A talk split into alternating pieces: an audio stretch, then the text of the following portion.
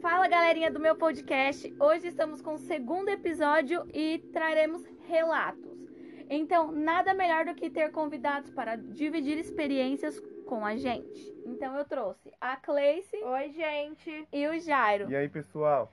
Serão relatos deles, não tiraram de nenhum lugar, acontecerão com eles mesmo.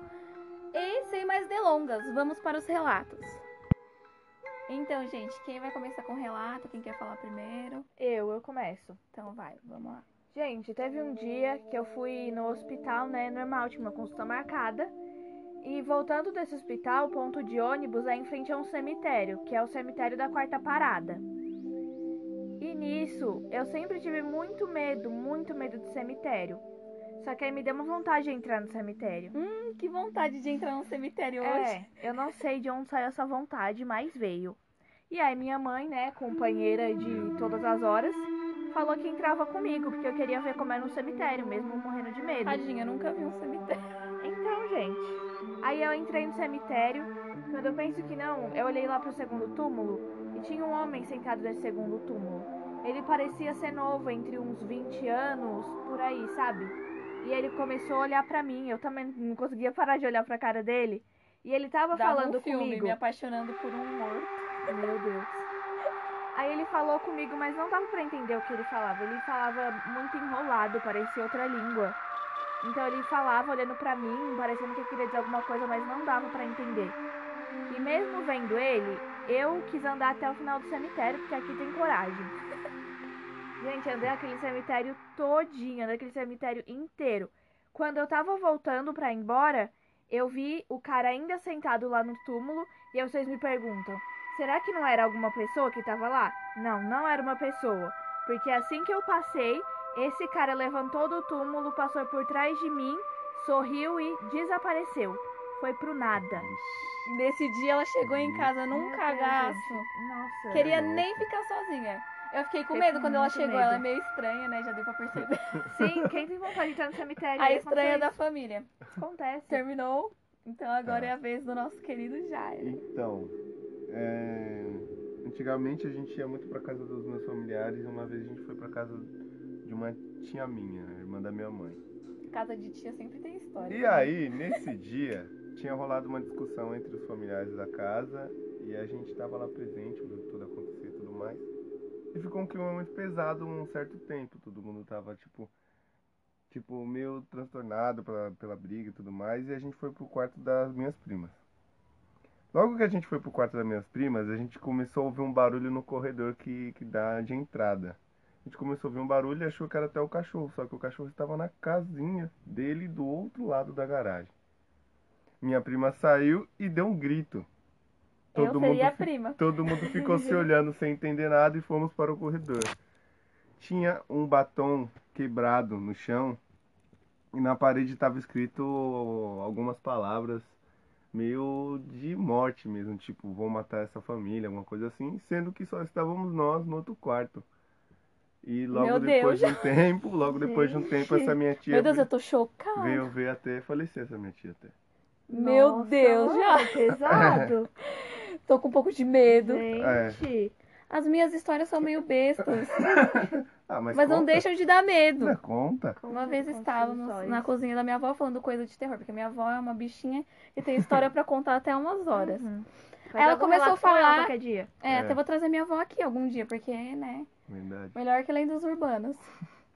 É, a gente tava na cozinha da minha avó conversando, aí ela começou a contar histórias antigas que aconteciam na casa dela, ela morava em Franca.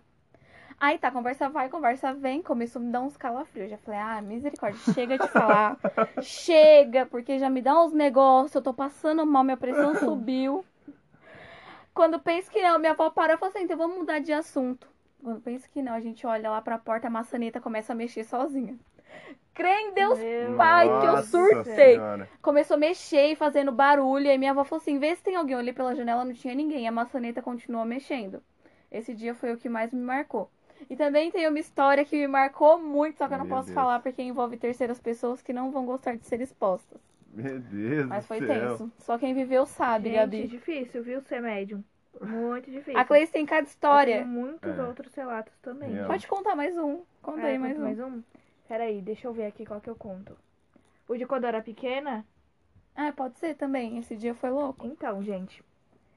é, eu, eu tinha acho que uns três anos, né, Cal? É, eu tinha. tinha uns três anos. Nossa, lembrei de um. E minha tia, ela mora aqui com a gente, né? Ela é médium. E ela falou pra minha mãe não ir trabalhar porque um espírito ruim ia querer me pegar e ia tentar me pegar. Tava na esquina esperando minha mãe Tá. É. passar pra pegar ela. Aí minha mãe foi trabalhar. Nisso que minha mãe foi Bicha trabalhar, teimosa. gente, eu convulsionei, gente, eu quase morri. Não foi tipo aquelas convulsões que normalmente as pessoas sentem se tremer, desmaio e tudo mais. Meu corpo literalmente ficou paralisado. Eu parei, só roncava olhando pro, pro nada. Não tive febre, não tive nada. Eu só fiquei daquele jeito. Eu fui, eu tava esse dia. E aí eu Meu Deus. fiquei em coma. Eu fiquei em coma dessa vez. Eu não reagia por nada. Não reagia. E você, Jairo, tem mais alguma Então. que queira compartilhar com Ah, os nossos tem. queridos? Eu não vou falar o nome da pessoa, mas eu tenho um- um co- uma história aqui que uma vez uma vizinha nossa lá, antigamente quando meu pai e meus familiares iam todos para a igreja, essa vizinha veio lá em casa conversar, eu não sei o qual foi o motivo da conversa, mas sei que ela veio conversar com meu pai e minha mãe. E aí, né, né, nessa conversa, um, em um mo- um breve momento ela parou sentada na, na cadeira e baixou a cabeça. Lá vem, ah, pronto. Ai, Quando ela levantou a cabeça, já não estava sendo mais ela.